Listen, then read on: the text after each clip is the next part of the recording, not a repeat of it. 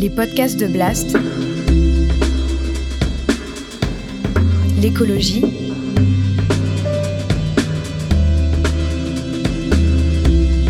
Avec Paloma Moritz.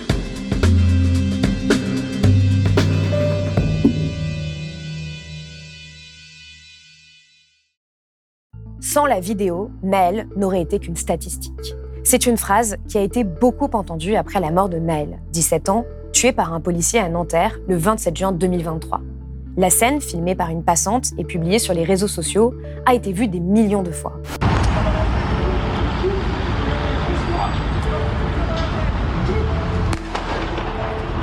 Elle montre un policier qui pointe son arme sur le jeune conducteur et le menace avant de lui tirer dessus. Sa publication a remis en question la version officielle de la police, qui expliquait que Naël avait mis en danger le policier en refusant d'obtempérer et en lui fonçant dessus avec sa voiture. Dès lors, de nombreuses questions se posent. Aurait-on autant parlé de sa mort si cette vidéo n'avait pas existé? Aurait-il été possible d'établir ce qu'il s'est réellement passé? Et combien de Naël n'ont pas été filmés À l'inverse, combien de vidéos similaires ont été en partie à l'origine de mouvements d'ampleur? Aujourd'hui, je vous propose de prendre un peu de recul sur l'actualité pour s'interroger sur le pouvoir des images, comme outil de contestation, à la fois pour dénoncer les inégalités, les oppressions, et révéler la violence des institutions. Durant les 20 dernières années, les vidéos partagées sur Internet ont explosé et pris une place centrale dans les luttes sociales et politiques. Les téléphones portables sont devenus une nouvelle arme pour se défendre ou documenter le réel, en même temps que les caméras de surveillance se sont multipliées partout dans le monde. Nous assistons donc à un double mouvement. D'un côté, le contrôle social par la vidéo s'accentue, et de l'autre, filmer est devenu un moyen de se réapproprier l'image et de mobiliser. Aujourd'hui, il n'existe plus de mouvement social ou politique qui ne soit pas filmé, à l'image du mouvement des Gilets jaunes ou encore des manifestations qui ont éclaté en Iran en septembre 2022. Mais à quoi servent ces images exactement? Ont-elles des effets concrets? Et à quelles conditions peuvent-elles devenir des outils de contestation efficaces? C'est toutes ces questions et bien d'autres que nous allons creuser avec mon invité Ulrich Lune-Riboni, chercheuse sur la place des images numériques dans les mobilisations collectives.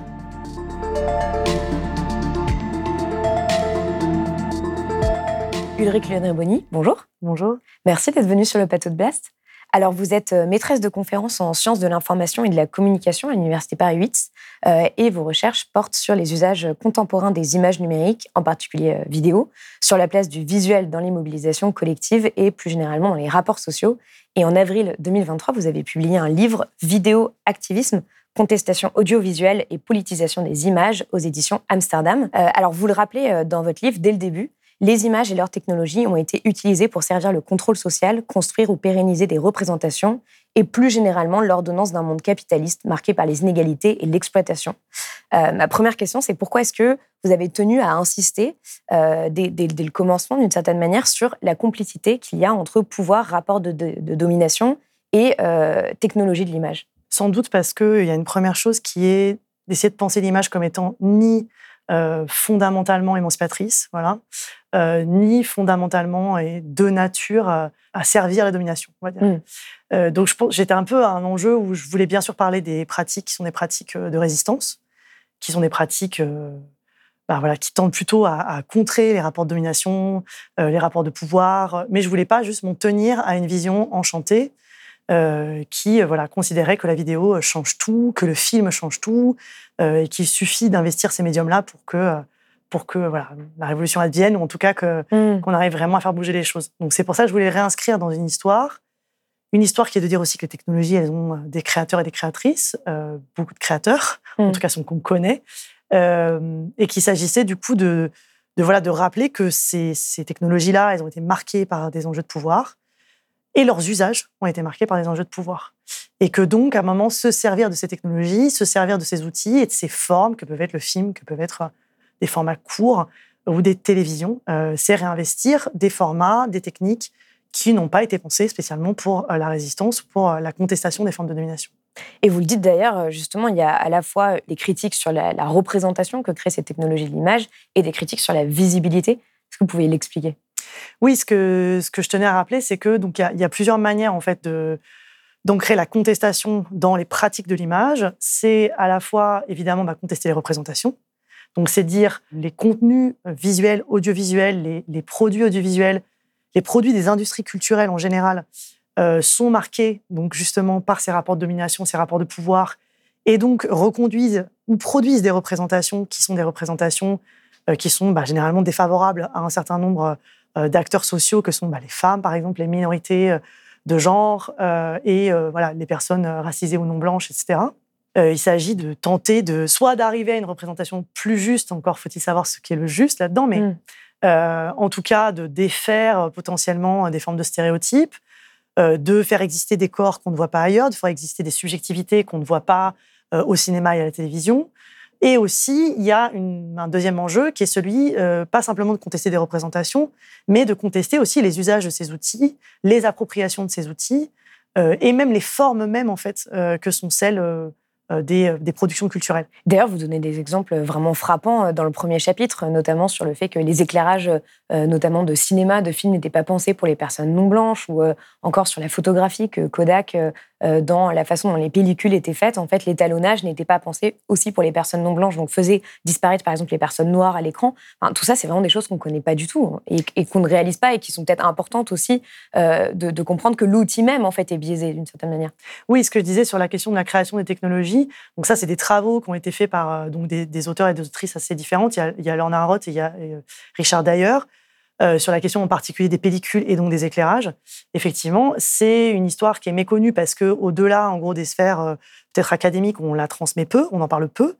mais c'est raconté que effectivement, les appareils de prise de vue, les caméras qu'on a là actuellement, euh, mais aussi la manière dont on a positionné les éclairages. Tout ça, en fait, ça a une histoire, ça a une mmh. histoire technique. Et donc, ben oui, euh, il y a ces exemples, euh, comme par exemple, donc comment est-ce qu'on a formalisé les formes d'éclairage au cinéma.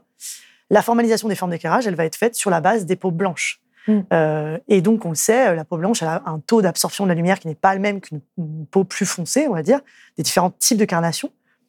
Et donc, si on formalise les, les éclairages sur ces types de carnation, tout comme on va euh, produire des pellicules sur la base d'une peau blanche, et eh ben en fait, on va entériner dans la technique euh, des rapports sociaux. Et ça va avoir des incidences, des incidences sur plusieurs dizaines d'années, puisque euh, eh ben, pendant longtemps, on aura du mal à photographier, par exemple. C'est ce que montrent des travaux qui, montrent que dans les, dans les ouvrages, par exemple, de photographie, c'était à la fin des livres de photographie qu'on expliquait comment photographier une personne noire, puisque ça faisait partie des mmh. problèmes, en fait. Voilà. comment résoudre ce problème-là? Donc tout ça, en fait, ça raconte que ces techniques, elles n'ont elles pas de neutralité. La technique n'est pas neutre, tout simplement parce qu'elle est produite par des hommes et des femmes. Et ces hommes et ces femmes sont socialisés. Toute technique qu'on produit, elle est euh, inscrite dans les rapports de pouvoir. Et donc, bah oui, ça pose des questions quand on s'en saisit, euh, puisqu'on se saisit de technologies qui sont marquées, inscrites là-dedans. Et pour autant, il ne s'agit pas de dire non plus que donc les appareils photo sont racistes, les pellicules sont racistes. C'est pas ça mmh. l'enjeu, mais c'est de dire que euh, nos outils sont marqués par les rapports de domination. Alors justement, par rapport à cette idée que euh, les images ont été euh, utilisées pour servir le contrôle social, est-ce que vous avez la, sensation que ces dernières années, il y a des brèches qui ont été ouvertes aussi au profit de la démocratisation d'un certain nombre d'usages? Est-ce que vous, voilà, vous avez des exemples qui montrent qu'il y a une réappropriation de cette image finalement qui est un peu en cours?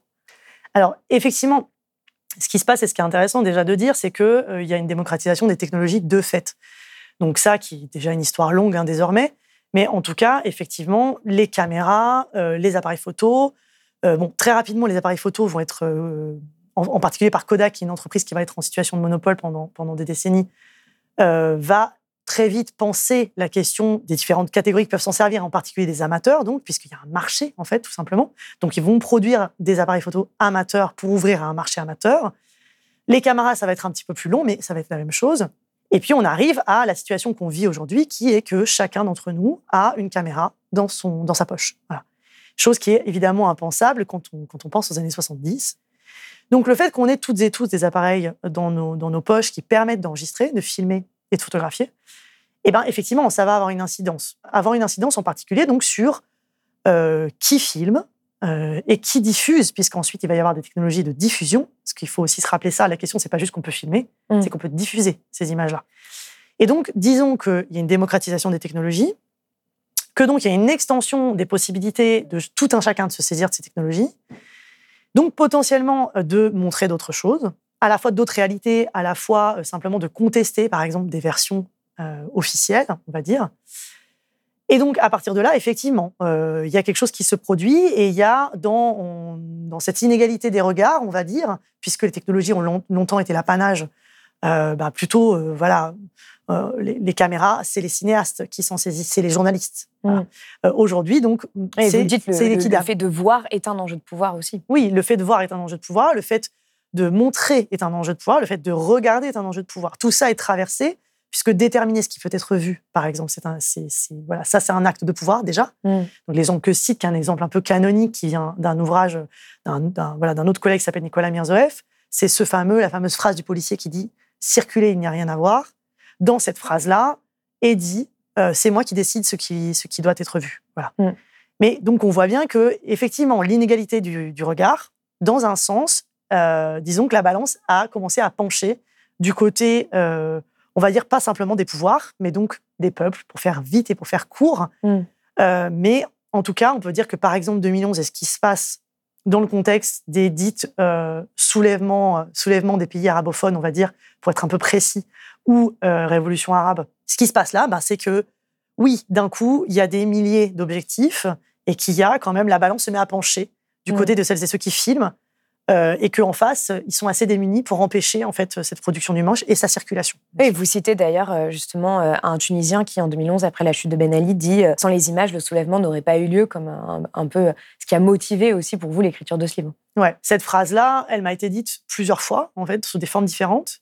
Euh, donc, sans, sans les images, le soulèvement n'aurait pas eu lieu. Alors, elle veut dire des choses différentes.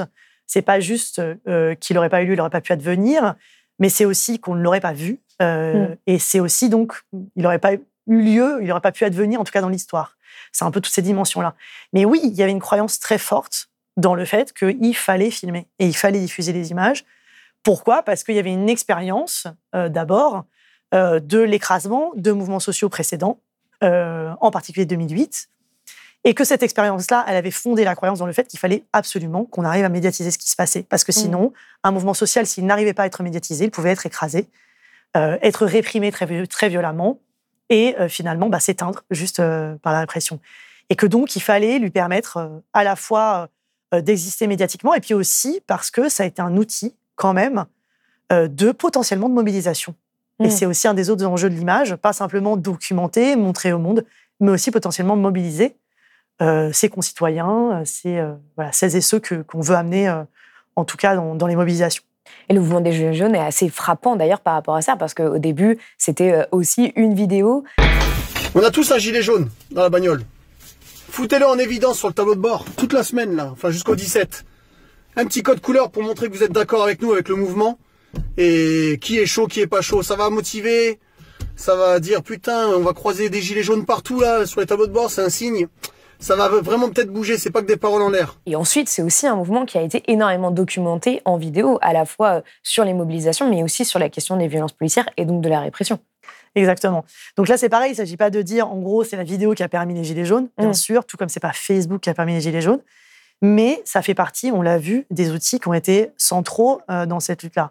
Là aussi, euh, il y a des gens qui ont travaillé dessus, par exemple, comme mon collègue Édouard Boutet, qui euh, voilà, travaille sur cet usage-là de qu'est-ce qu'on, dans le mouvement des Gilets jaunes, euh, comment est-ce qu'on s'est servi euh, de la vidéo. Et effectivement, ça sert à la fois pour mobiliser, on l'a dit, avec cet exemple-là, qui va être à un moment, c'est donc c'est face caméra, on retourne la caméra sur soi, on s'adresse, Mm. on s'adresse à des publics, on ne sait pas exactement ce qu'ils sont, mais en tout cas à ce peuple imaginé. Quand est-ce que ça va se terminer, la traque au conducteur que vous avez mis en place depuis que vous êtes là? Mais qu'est-ce que vous faites du pognon?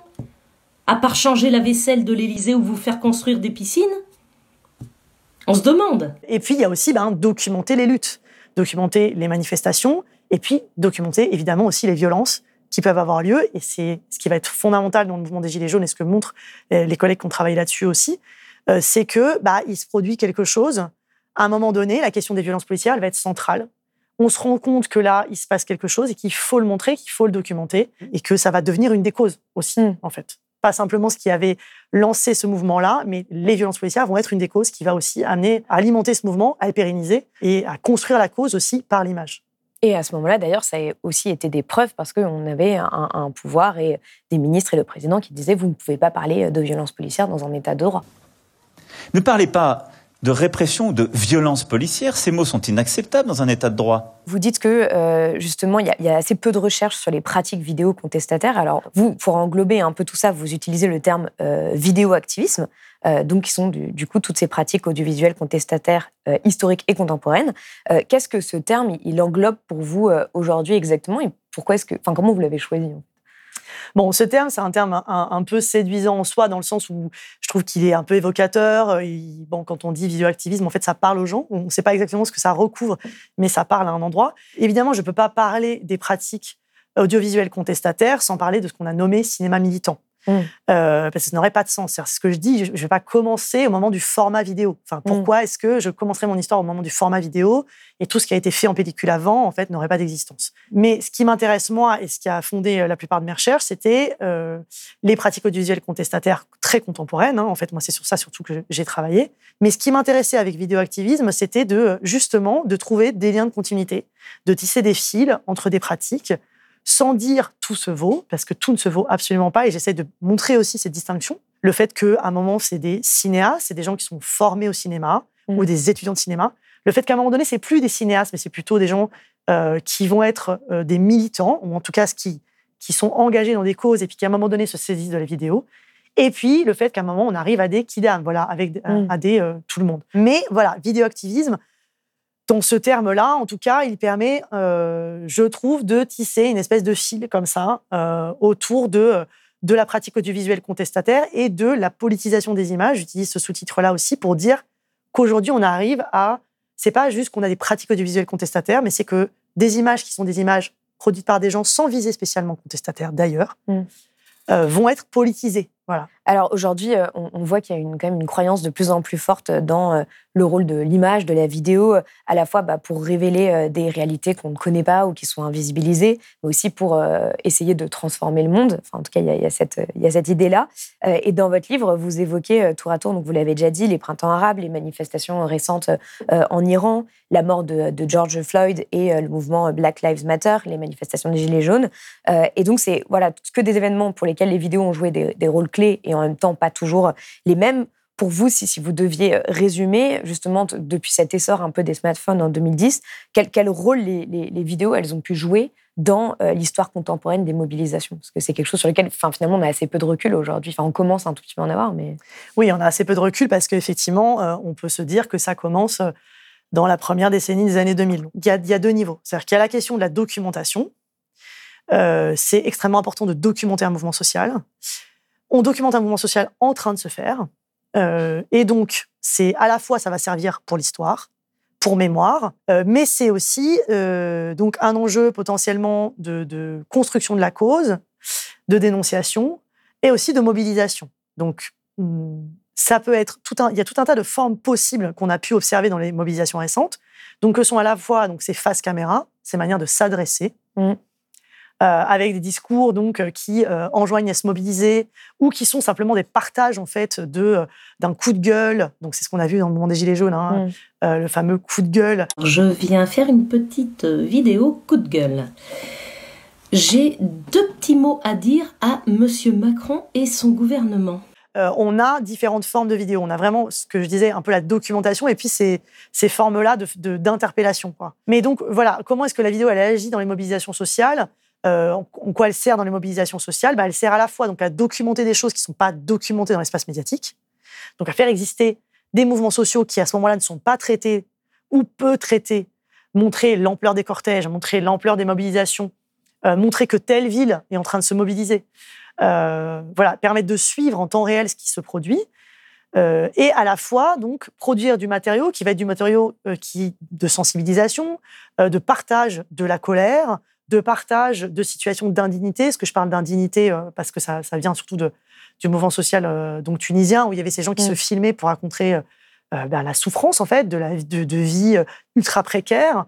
Et en fait, ces prises de parole là, par exemple, elles participent également en fait à un moment à, saisir la personne qui regarde, à se dire ah bah oui en fait je vis la même chose. Mm. Hein, c'est ce que je dis, c'est pas le MeToo euh, par écrit, mais c'est euh, se rendre compte qu'en fait quelqu'un qui s'exprime comme ça face caméra et qui jette cette vidéo un peu comme une bouteille à la mer sur internet, elle partage des expériences, des expériences d'indignité, des expériences euh, de colère et qu'elle peut faire écho à d'autres mm. colères et que c'est par la mise en commun et la conscience partagée que une expérience qu'on vit comme étant une expérience violente est en fait une expérience partagée qu'advient un mouvement social. Et vous, dans vos recherches, parce que c'est ce que vous disiez, il y a eu un moment, par exemple, sur les printemps arabes, où il y a eu des théories en disant, bah, s'il n'y avait pas eu les réseaux sociaux, dont Facebook, euh, peut-être que ces révolutions, ces soulèvements n'auraient pas eu lieu. Est-ce que vous avez euh, des exemples comme ça, où en tout cas il est permis de potentiellement se poser la question, parce que de toute façon on ne peut pas refaire l'histoire, de se dire sans euh, cette utilisation des vidéos ou certaines vidéos en particulier, euh, le mouvement social n'aurait peut-être pas pris ou n'aurait pas eu une telle ampleur, etc. Bah, en tout cas, c'est, on, peut se permettre de le penser dans le cas de vidéos qui vont un peu marquer. l'exemple que je donne tout le temps et qu'on donne souvent, hein, mais qui est quand même un exemple emblématique, c'est celui de Rodney King. Euh, donc cet homme euh, africain-américain qui est tabassé par des policiers à Los Angeles en 1991, euh, qui est filmé par un voisin. donc là, c'est un cas d'une violence exercée sur un Africain-américain. C'est pas la première du tout, c'est mm. pas du tout la dernière. C'est systémique. Il y a beaucoup de gens qui le savent, beaucoup de gens qui l'expérimentent dans les communautés africaines-américaines, par exemple, dans un certain nombre de quartiers populaires. Donc on le sait depuis des décennies, sauf que à un moment donné, euh, cet épisode-là va être filmé. Mm. Et cet épisode-là va rencontrer un contexte médiatique favorable, puisque CNN, qui euh, voilà, est assez jeune, puisqu'elle a à peine 6 ans à ce moment-là, euh, va diffuser cette vidéo. Et donc là, ce qui se produit ensuite, c'est-à-dire d'abord un procès et puis les grandes émeutes de Los Angeles, et puis, le débat public autour de ce qui se produit, on, peut légitimement penser que la médiatisation de cette vidéo, elle va avoir un impact. I don't think you'd be exaggerating to say this was the first viral video recorded by an individual on amateur equipment. Et il y a quand même tout un tas d'autres contextes où effectivement on peut se dire que les images, elles vont avoir un impact. Ce qui est important de rappeler, et là aussi, euh, euh, beaucoup de gens qui travaillent sur les images le rappellent tout le temps, hein, c'est que pas une image qui produit un événement, mm. c'est qu'elle rencontre un contexte favorable. Voilà. Donc, un contexte qui est déjà celui de lutte. Euh, la vidéo de George Floyd, c'est pareil. Elle émerge mm. pas au milieu de rien. Il y a le mouvement Black Lives Matter qui est là depuis euh, un certain nombre d'années. Euh, c'est des luttes qui sont menées depuis des décennies par voilà, des militants et militantes antiracistes.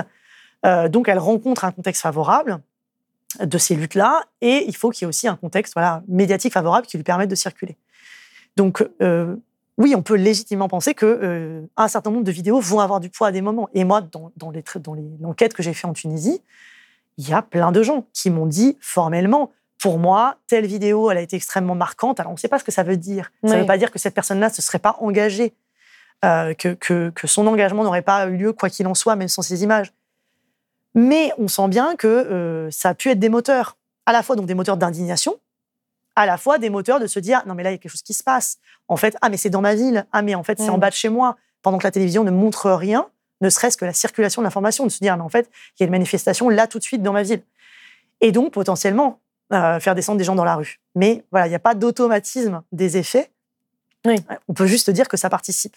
Et en même temps, ce qui est intéressant aussi, c'est qu'on on remarque que cet outil de la vidéo euh, oblige beaucoup de personnes à ne pas détourner le regard, en fait, à être obligé de voir une réalité à un moment donné euh, euh, et, à se connecter à cette réalité parce qu'il y a des vidéos, bah voilà, typiquement les vidéos de violence policière ou celle de George Floyd, c'est une vidéo qui est extrêmement marquante il y, a beaucoup de personnes qui peuvent pleurer après l'avoir vu euh, parce qu'en fait, on voit un homme mourir en live, euh, enfin plus ou moins devant nous. Et ce qui est intéressant, c'est qu'à un moment dans, le livre, vous parlez aussi des points de vue, c'est-à-dire du fait que euh, quand, la vidéo est filmée par le policier, quand c'est sur son uniforme, quand c'est filmé par une caméra de vidéosurveillance ou par un anonyme, ça n'a pas du tout le même retentissement parce qu'une même vidéo ne va pas du tout produire les mêmes effets justement en fonction de la façon dont elle est filmée. Oui, alors ça c'est aussi important de le rappeler parce que quand on parle par exemple de vidéos de violence policière, en mm. fait, on met des choses dans vidéos de violence policière qui sont très différentes. On met des vidéos de vidéosurveillance, des vidéos produites par des passants et potentiellement, surtout dans le cas états-unien, puisque c'est là qu'il y a le plus de, de bodycam, des, donc des vidéos produites par des caméras qui sont euh, sur, euh, sur les policiers. Bon, et ça, c'est des natures d'images qui sont quand même fondamentalement différentes. Pourquoi est-ce que c'est intéressant de le rappeler? Déjà parce que cette catégorie vidéo de violence policière, bah, ça nous permet de l'interroger, de se demander ce qu'elle recouvre, mm. mais de se dire que, là encore, la question de l'efficace euh, d'une image, elle dépend d'énormément de facteurs. Bon, et un de ces facteurs, c'est quand même aussi des questions formelles, des questions de point de vue. Et donc, effectivement, il y a eu des travaux qui ont été faits dans différentes disciplines avec des perspectives assez différentes, mais qui réfléchissent à ce que fait voilà, le, point de vue euh, sur une situation donnée.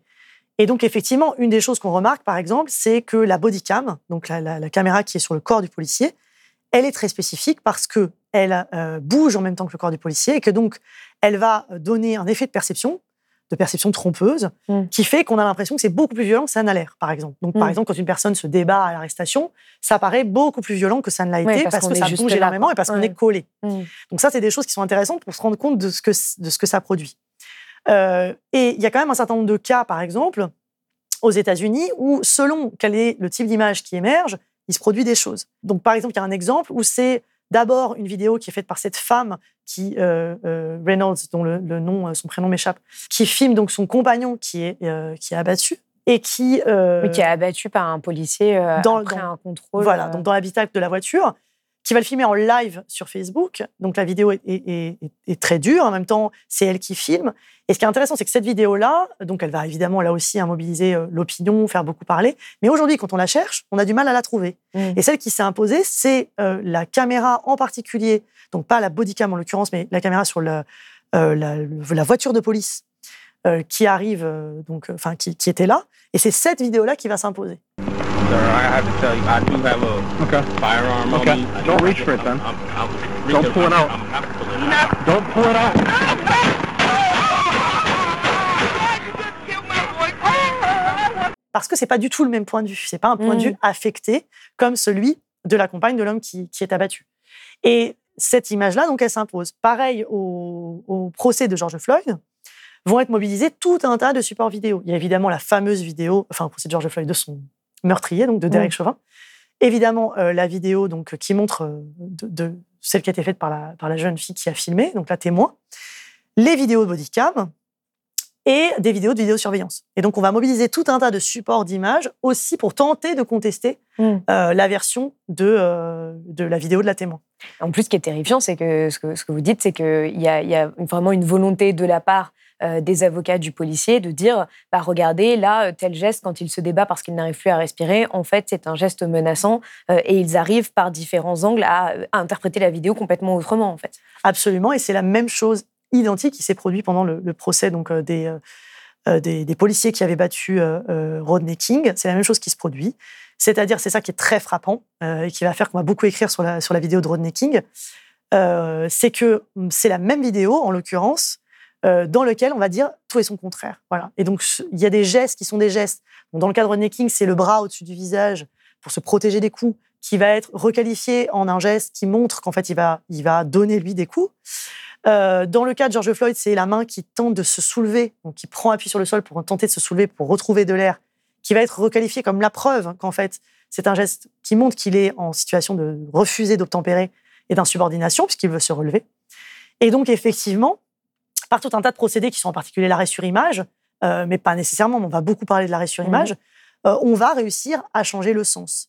Mais dans le cas français, on a eu euh, des choses assez similaires. On a eu euh, la vidéo de Michel Zecler, donc Mm. qui est une vidéo de vidéosurveillance, hein, on le rappelle, va être à un moment donné réinterprétée par un policier qui va faire une relecture de cette séquence vidéo pour faire dire l'inverse à euh, ce que tout un chacun pense avoir vu. Ouais, Euh, Michel Zecler, producteur qui a été euh, tabassé Voilà. euh, extrêmement violemment par plusieurs policiers. Voilà. Et donc cette vidéo-là, par exemple, on a euh, une tentative de relire ce que, ce que tout le monde semble avoir vu de cette vidéo. Donc ça pose énormément de questions, à la fois sur la question du regard Mm. et sur le fait que bah, on arrive à faire dire des choses aux images malgré l'évidence parfois de, de ce qu'on pense y voir. Mais c'est ce que dit euh, d'ailleurs euh, Michel Zecler euh, dans euh, certains entretiens en disant euh, en fait, si euh, cette vidéo n'avait pas existé, on ne m'aurait pas cru et potentiellement ce serait moi qui serais en prison euh, euh, aujourd'hui. S'il n'y avait pas eu ces vidéos-là, que se serait-il passé?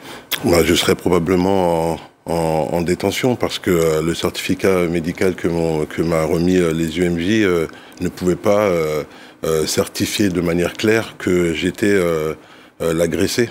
Et c'est vrai que quand on parle de, de violence policière, on compte plus euh, les cas pour lesquels en fait on peut vraiment se demander qu'est-ce qu'il serait passé s'il n'y avait pas eu de vidéo. C'est notamment euh, le cas de, de Naël euh, plus récemment, donc un jeune de 17 ans qui a été euh, tué par un policier à Nanterre.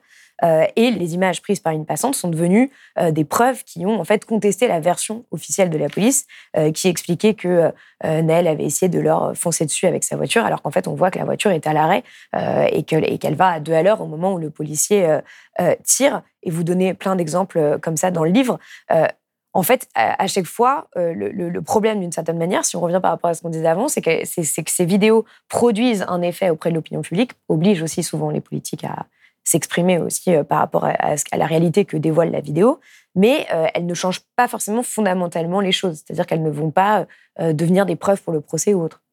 Alors, pas toujours, il ne faut Mm. pas dire jamais, parce que Ouais. quand même, il y a un certain nombre de cas, euh, et quand même de plus en plus, où effectivement, même dans le cadre judiciaire, on arrive quand même, avec les vidéos, à contester, euh, et là, je pense que ce sera le cas dans le cas de Naël, effectivement, à contester la version policière, en tout cas la première version. Il y a eu d'autres cas récemment, euh, un article qui était dans Mediapart euh, sur une jeune femme dont le nom dans l'article de Mediapart c'était Inès. Un policier l'accusait de l'avoir frappée. Il y a une vidéo qui montre que c'est faux et donc ce qui était qualifié en violence a été requalifié dans le cadre du procès euh, en, il me semble, rébellion peut-être, mais voilà, plus en, en violence. Donc il y a une requalification en tout cas de, dans le cadre judiciaire. C'est pas que l'image elle ne sert jamais dans le cadre judiciaire, mais effectivement, C'est euh, difficile, difficile, Mm. c'est compliqué parce qu'il y a tout cet enjeu de l'interprétation. Mm. Voilà. Euh, là, en l'occurrence, on va voir ce qui se passe avec le cas de cette vidéo. Cette vidéo, elle a l'air d'être difficilement, enfin, ça semble difficile d'en retourner le sens pour la simple et bonne raison qu'il n'y a pas beaucoup de choses dans le cadre. Euh, c'est une séquence qui est courte. Euh, voilà, on a l'impression qu'en termes de lisibilité, c'est pas la même chose que la vidéo de King, euh, c'est pas la même chose que la vidéo euh, George Floyd, parce que en termes de, de simplement euh, formel de ce que contient le cadre, il n'y a pas Oui, énormément. c'est un plan qui est très large aussi. on C'est un plan très large. Et à la Bon. fois, le son a quand même déjà été réinterprété par des médias qui changeaient euh, justement euh, les propos du policier en disant que euh, le policier avait dit euh, mets tes mains sur la tête plutôt que je vais te tirer une balle dans la tête. Enfin, plus ou moins. Oui, là, euh, ça, ça se joue sur le son, on conteste le son Mm. et ça va être autour de ce qui a été dit que potentiellement euh, il va y avoir de l'enjeu. Les enquêteurs de l'IGPN restent prudents. Ils envisagent une autre interprétation des propos des policiers. Sous-entendu couple moteur, Naël lui aurait répondu. Puis les agents auraient fait une sommation. Et puis un petit mot également pour vous dire qu'hier soir dans le 20h, nous avons diffusé l'analyse audio réalisée par l'ONG indépendante Index de la vidéo où l'on voit le policier tirer sur le jeune Naël.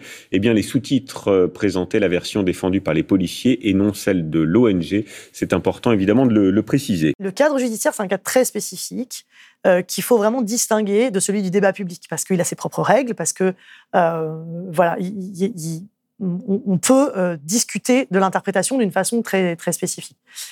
Pour autant, euh, effectivement, on, on peine quand même, euh, et ça, un certain nombre d'avocats et d'avocates le disent, on peine à, euh, à utiliser la vidéo comme preuve de manière absolument évidente, radicale et qui permet de renverser complètement un procès. Mm. Euh, ça, ça reste très compliqué et il y a une autre question qui se pose aussi hein, par rapport au cadre judiciaire et dont des avocats et avocates témoignent, c'est la question des cas où on n'a pas de vidéo. Voilà. Et euh, qu'est-ce qui se passe dans les cas où on n'a pas d'image Mm. Et comment est-ce que on va avoir euh, des réticences à défendre, euh, par exemple, un- une personne parce qu'en fait on n'a pas d'image et que on préférait un cas où on a au moins une vidéo de surveillance, de vidéosurveillance, mettons. Donc il y a plein d'enjeux qui se retrouvent là au cœur des images, à la fois. Donc là on est vraiment juste dans la question de la preuve, Mm. de la preuve de qu'est-ce que ça prouve. Et peut-être juste une dernière chose, de rappeler que quoi qu'en dise l'espace judiciaire, il y a un certain nombre de gens pour lesquels ça prouve. Voilà. Ouais. Nos regards euh, se- sont aussi convaincus de ce qu'ils y voient, euh, précisément aussi parce que nos regards sont socialisés, sont construits par nos socialisations et, et par euh, voilà, nos, nos constructions euh, individuelles et collectives. Là, la vie de Nanaël, c'est une preuve suffisante. C'est une preuve d'une violence qui est illégitime aux yeux d'énormément de gens. Après, on rentrera dans le débat qui est le débat judiciaire. Et en même temps, ce qui est assez inquiétant, c'est qu'en fait, aujourd'hui, euh, cette possibilité de filmer, de prendre des vidéos, euh, quand même, est de plus en plus euh, contestée et mise en danger. Ça a été le cas avec la loi sécurité globale et un de ces articles qui empêchait de filmer les policiers, qui finalement a été retiré. Mais on voit bien que, en fait, dans certaines dispositions des dernières lois, il y a bah, la, la, légalisation de l'usage de drones, des caméras embarquées sur les hélicoptères. Vous vous rappelez d'ailleurs que ces caméras embarquées sur les hélicoptères, elles avaient effectué 717 heures de vol au-dessus des manifestations des Gilets jaunes. Et à un moment, vous parlez de l'expression œil pour Est-ce que vous, vous considérez justement qu'aujourd'hui, il y a, il y a une sorte de nécessité en fait de, de faire prendre conscience à la plupart des citoyens citoyennes qu'il faut filmer en fait justement pour prouver et pour aller à l'encontre de cette, de cette volonté d'empêcher de voir en quelque sorte? En tout cas, ce que je disais sur la question de la croyance dans le pouvoir des images, par exemple, mm. euh, c'est quand même très étonnant de se rendre compte à quel point en France en particulier, au vu en tout cas du, euh, de l'investissement euh, législatif, euh, il y a une vraie croyance dans le pouvoir des images de la part, en tout cas, de, de, l'État et, du pouvoir policier. ça, c'est clair. Ils ont l'air d'être absolument convaincus de cette, de cette puissance-là et de cette force-là. parce qu'il y a un investissement, donc à la fois pour empêcher la circulation des images qui sont prises par donc, les potentiels manifestants, manifestants, tout témoin, un investissement dans le fait d'armer j'utilise ce mot à dessein, mmh. euh, en appareil de prise de vue, euh, donc euh, les différents acteurs donc des forces de l'ordre. Et ça aussi, ça raconte quelque chose. Pourquoi est-ce qu'on veut la multiplication des caméras de cette façon hein, Des caméras sur les hélicoptères, des drones, des caméras sur les voitures, des caméras sur les corps des policiers? Ils ont des caméscopes également à main. pourquoi est-ce qu'on on veut étendre aussi l'accès à ces contenus audiovisuels? Les, Évidemment, la vidéosurveillance, dont ça fait des années et des années que tous les travaux, quasiment, qui sont faits là-dessus montrent qu'il n'y a pas d'abaissement de la criminalité quand il y a la vidéosurveillance. Pour autant, on continue d'investir dedans. Pourquoi cette obsession? Il y a plusieurs raisons. Il y a aussi des raisons purement politiques, mais euh, il y a un investissement très très fort qui est fait dans les technologies audiovisuelles, en particulier en France. Et puis encore aussi, dernière loi, hein, le fait d'activer nos téléphones à distance. Alors évidemment, principalement pour le son, mais aussi d'activer les caméras. Dire, ça raconte quelque chose.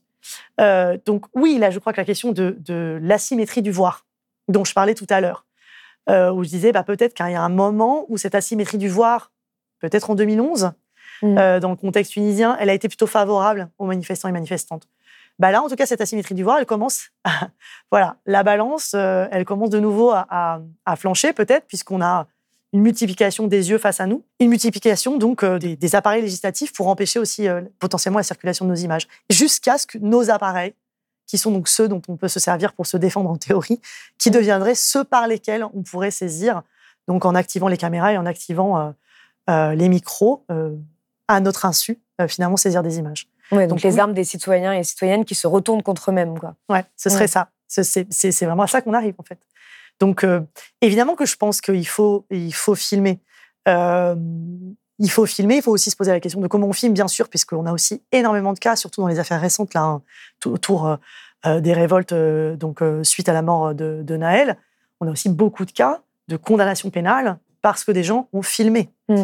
et ça aussi, ça interroge profondément. Donc, soit parce qu'ils ont filmé, donc on a un cas, par exemple, c'est un live TikTok qui va être à l'origine d'une condamnation, ou alors c'est au moment d'un contrôle d'identité qu'on regarde euh, le téléphone, ou alors euh, au, moment des gardes à vue. Hein, depuis euh, là, maintenant, en garde à vue, on demande toujours l'accès au téléphone pour regarder les images. Et on a des témoignages de personnes gardées à vue qui nous disent on m'a demandé de regarder mes images en me disant s'il y a des images, par exemple, de choses qui brûlent, eh ben c'est un problème parce qu'en fait vous avez eu un intérêt à filmer ça. Et cet intérêt à filmer ça, il traduit quand même un intérêt à ce que ça brûle finalement. Et donc en fait avoir des images de choses qui brûlent, c'est-à-dire ce geste commun de filmer ce qui nous entoure, qui maintenant est inscrit dans nos pratiques sociales, deviendrait finalement la preuve d'une culpabilité. Mmh.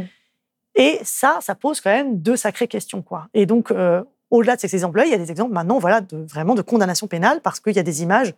Donc là, en l'occurrence, l'exemple, c'était un jeune homme qui a filmé son ami qui euh, tirait des feux d'artifice sur un parking, euh, donc en Seine-Saint-Denis, il me semble, et qui va donc être condamné parce qu'il a filmé ces images-là et que c'était la preuve, en fait, de, d'une volonté de, d'en découdre. En tout cas, voilà. Mmh.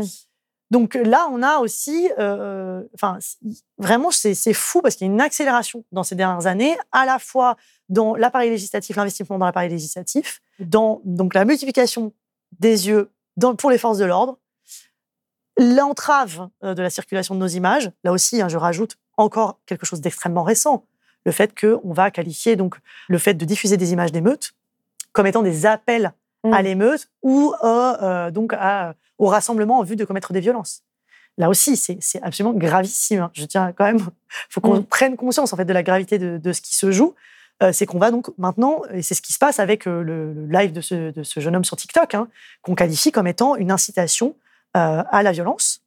Euh, parce qu'à un moment, on a un live d'un jeune homme qui dit euh, voilà, des phrases un peu euh, pour rigoler, en filmant, alors certes, de manière tout à fait inconsidérée. euh, on peut euh, penser ce qu'on veut moralement euh, de, euh, de son live et de ses blagues sur les policiers et le poulet. Je veux dire, on peut en penser ce qu'on veut moralement, mais la question, c'est qu'ensuite, ça devient l'objet d'une condamnation pénale. Et à la fois, en même temps, si on prend le problème euh, à l'inverse, est-ce qu'il n'y a pas aussi une tendance, de l'autre côté, à donner trop de pouvoir, en fait, aux pratiques audiovisuelles contestataires? C'est-à-dire que vous, vous le dites à un moment dans le livre, que peuvent les images? Rien sans doute si les regards portés sur elles sont aveugles et si ces regards valent plus que d'autres. Qu'est-ce que vous voulez dire exactement par ça? Il y a beaucoup, de, par exemple, de personnes dans, dans les mouvements antiracistes qui appellent euh, au fait de filmer, et de filmer la police, par exemple. Et ça a une longue tradition, cette pratique de filmer la police. Il y a une vraie croyance dans le fait que filmer, c'est pas simplement constituer une preuve, ça peut aussi potentiellement euh, agir sur, euh, sur les policiers et peut-être avoir des effets de censure et donc peut-être limiter aussi les débordements de violence. Euh, mais pour ce qui est de la question de la preuve euh, et pour ce qui est de, ce qu'on voit dans les images, euh, ben oui, la question c'est que que peuvent les images? Peut-être qu'elles ne peuvent rien à partir du moment où on continue de voir dans, par exemple, c'est ce que dit Judith Butler suite à, à, à l'affaire Rodney King, quand on continuera de voir dans un corps noir un corps par essence violent, bah, les images ne pourront rien. De la même façon, on pourrait se dire, et il y a des gens qui le disent là aussi hein, dans les mouvements antiracistes, des images de violence euh, sur les Africains-Américains, en fait, ça fait des décennies qu'on en a. Euh, pour autant, on en est toujours au même point. Et il y a des gens qui disent il faut arrêter de diffuser ces images-là. Parce qu'en fait, ces images, elles ne vont convaincre que des gens qui ne sont pas déjà convaincus. Euh, et donc, finalement, quel est leur agir? Voilà, on le sait. Et ça, c'est voilà, un des grands débats hein, autour de la circulation de ces images-là aussi.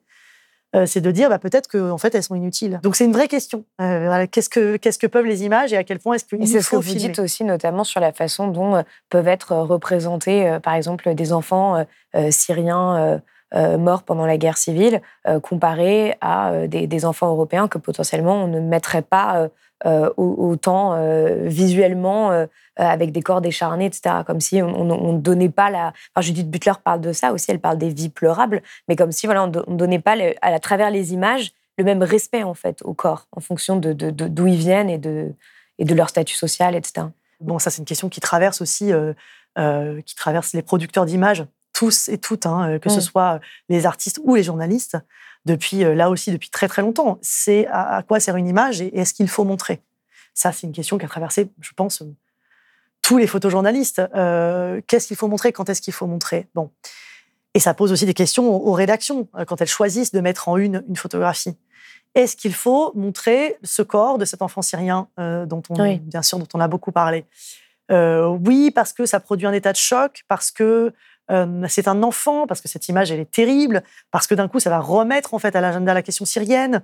Potentiellement, voilà, là encore, elle va rencontrer un contexte favorable euh, à parler de ce qui se passe en Syrie plutôt qu'on oublie ce qui se passe en Syrie et le massacre qui a lieu.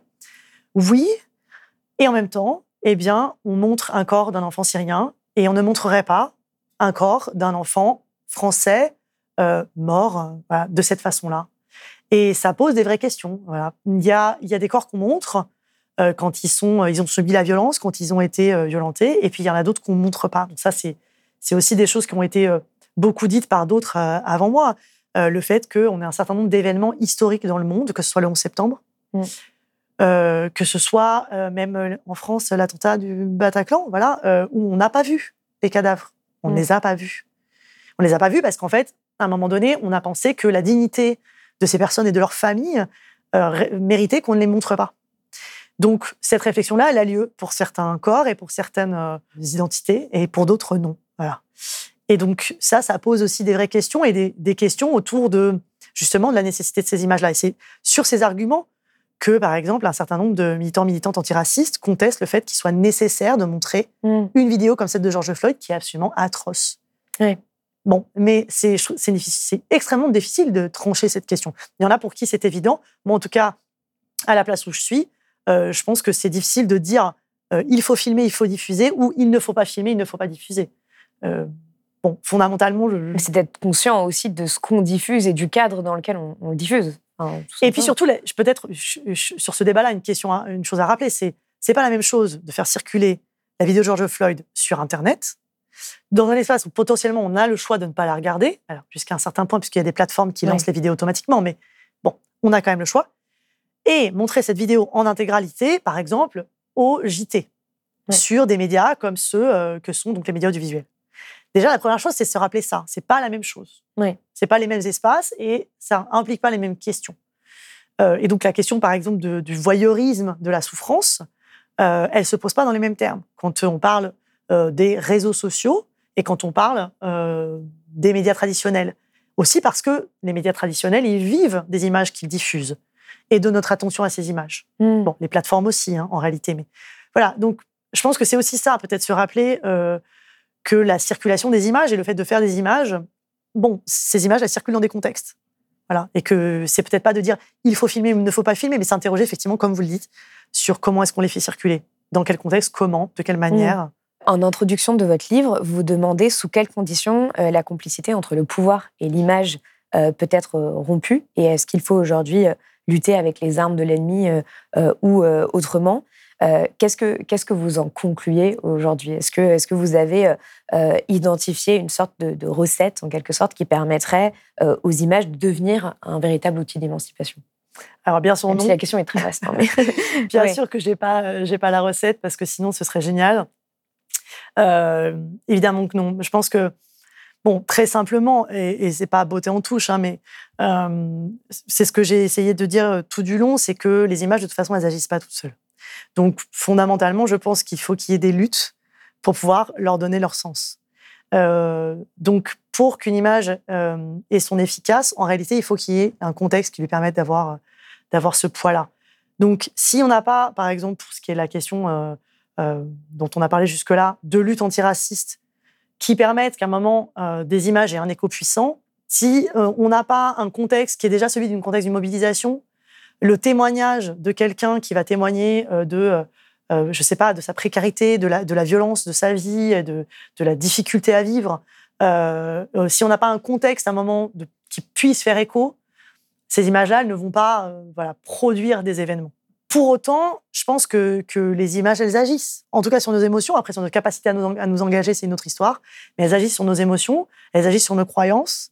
Et donc, je pense que rompre cette complicité, en tout cas, eh ben, c'est travailler à ce que, euh, euh, par exemple, euh, comme je le disais, on ne puisse plus concevoir une personne qui est attaquée comme un agresseur uniquement parce que son identité sociale fait qu'on va le concevoir comme tel. Mm. L'exemple que je donnais, mais et, et c'est tout ça que je pense qu'il faut qu'on arrive à travailler et que, et que les images elles sont un outil là-dedans, mais que c'est pas elles toutes seules, en tout cas, qui, qui vont agir, quoi. Voilà. Mais alors justement, est-ce qu'on n'est pas aujourd'hui confronté à une forme de limite dans le sens où, euh, en tant qu'individu, on n'a jamais été confronté à autant d'images? On ouvre nos réseaux sociaux et parfois, sans s'en rendre compte, on va regarder euh, euh, 10 vidéos en l'espace de même pas une minute. Euh, et est-ce que finalement, ça, ça ne risque pas de créer une sorte d'accoutumance et, euh, de d'apathie en quelque sorte par rapport à ces images? Et je pense notamment, par exemple, au-delà des, questions euh, euh, antiracistes ou de violences policières, mais même par exemple sur la question écologique. C'est-à-dire qu'à force de voir euh, des, des 10 000 images de feux de forêt ou euh, de, euh, de- de- d'ours blancs décharnés, de banquises qui fondent, est-ce, qu'il, est-ce qu'à un moment, le, le pouvoir de ces images-là ne va pas se réduire au fur et à mesure, et même le pouvoir des paroles par rapport à ça, du fait de, de déjà la saturation mentale qu'on a de l'accumulation des images et du même de la saturation mentale qu'on a par rapport au fait qu'il y en a énormément, mais en fait aussi, euh, il y en a aussi énormément sur les violences policières, par exemple. Ça, c'est un débat très ancien, en réalité, qui est celui de se demander est-ce que euh, on s'habitue euh, on s'habitue aux images de violence et est-ce qu'on s'insensibilise? Mm. Et c'est quelque chose qui traverse euh, euh, voilà, le questionnement depuis très longtemps. On, on a beaucoup dit, voilà, il y a la génération. Alors, ça va être d'abord la génération télé, télé Oui. puis ensuite ça va être la génération Internet. Euh, ces générations qui sont Mais c'est vrai qu'on l'a dit à chaque, à chaque insensibilisées. progrès technologique, mais aujourd'hui, on est quand même à un moment où on, a- on- on passe notre vie à voir des vidéos tout le temps, tout le temps, tout le temps, ce qui n'existait pas il y a à peine 5 ou 10 ans. Tout à fait. Et je pense que euh, donc, je pense pas qu'on puisse euh, trancher à une insensibilisation. Mm. D'abord parce qu'on le voit, et moi je le vois euh, constamment euh, avec mes étudiants et étudiantes par exemple, à quel point en fait les gens continuent d'être choqués. À quel point, vous l'avez dit, vous avez commencé par dire ça, la vidéo de George Floyd, elle est terrible. Mm. Elle est insoutenable, elle, nous- elle, elle est extrêmement violente. Ma question, c'est plutôt, toutes les vidéos, évidemment, en fait, on leur est fait, et je pense pas euh, que, les, personnes aujourd'hui soient devenues insensibles, c'est plus sur leur pouvoir de mobilisation, en fait. C'est-à-dire dans, l'accumulation, est-ce qu'elles elles, elles peuvent continuer à avoir ce pouvoir de mobilisation et à créer des momentum, sachant que on va vers, euh, en fait, un monde où le nombre de vidéos vont doubler, voire tripler dans les 30 prochaines années? C'est- plus ça, C'est difficile de répondre à la question. Moi, je ne peux pas dire euh, ni euh, on va cesser. Moi, moi, fondamentalement, je pense qu'elle continue. Je pense que ça continue et que malgré euh, la quantité d'images qu'on regarde, et évidemment, on est dans un moment qui est tout à fait différent. Quand, on est dans les années 70 ou voir un film, en fait, c'est un événement. C'est tout à fait autre chose une image qu'aujourd'hui. C'est Mm. évident, c'est évident. On est dans un monde où on a des images constamment, et vous l'avez dit, on peut passer des heures à faire défiler des vidéos sur Instagram, sur TikTok. Bon. Et ça, c'est- ça ne peut pas ne pas avoir d'impact. Pour autant, la question, c'est l'évolution des sensibilités. Quand même, fondamentalement, c'est ça. C'est un peu ça notre enjeu. Et l'évolution des sensibilités, on se rend compte qu'il y a plein d'endroits où euh, c'est pas que la question visuelle. Il y a des sensibilités qui sont, au contraire, se sont euh, bien aguerries, par exemple sur les questions féministes. Oui. On est passé aujourd'hui, on est dans une époque où on tolère beaucoup moins des choses qu'on tolérait avant. Et donc on peut se dire qu'il y a une transformation fondamentale en fait de notre registre du sensible. Et sur la question des représentations aussi, même si Et ça évolue très lentement, mais il y a- on a quand même euh, beaucoup plus de femmes aujourd'hui dans les films euh, qu'il y a ne serait-ce que 20 ou 30 ans. En tout cas, il y a la contrainte, même Mm. sur les producteurs de contenu aujourd'hui. Voilà. Donc, euh, je pense que euh, l'évolution des sensibilités, on ne peut pas la considérer uniquement euh, vis-à-vis de l'image. quoi. Je pense que, que plus la question écologique devient un sujet, et devient un sujet quand même qui touche de plus en plus, en particulier les générations les plus jeunes, et qu'en réalité, il y a énormément de jeunes qui sont convaincus de l'urgence. Euh, alors, c'est toujours pareil. euh, convaincus de l'urgence, ça ne veut pas dire se mobiliser. Mm. Bon.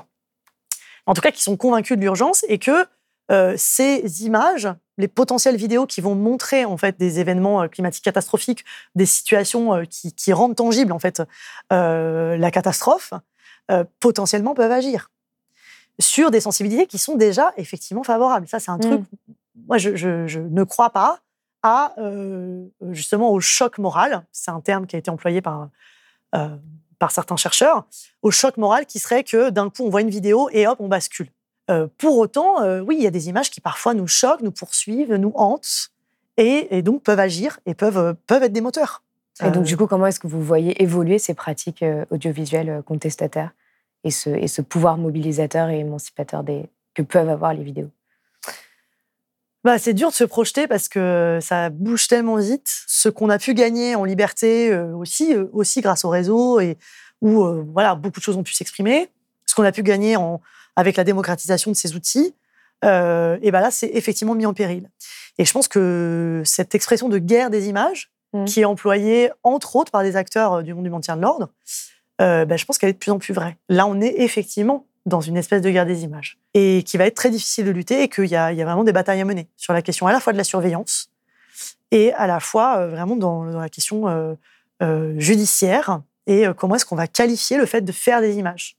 Comment est-ce que ça peut être la preuve en fait d'un comportement délictueux, le fait d'avoir fait des images? Bah, Merci beaucoup, Merci. D'être venue sur Blast. Merci. Si vous avez aimé ce podcast, s'il vous a été utile, n'oubliez pas de nous mettre des étoiles ou de le partager autour de vous sur vos réseaux sociaux. Blast est un média indépendant, et si tous nos contenus sont en accès libre, c'est grâce au soutien financier de nos blasters et abonnés. Pour nous soutenir, faites un nom unique ou mensuel et rendez-vous sur blast-info.fr. Blast, c'est aussi une web télé disponible sur YouTube et Peertube et présente sur tous les réseaux sociaux. Alors suivez-nous et pour ne rien rater de nos contenus, abonnez-vous sur notre chaîne YouTube.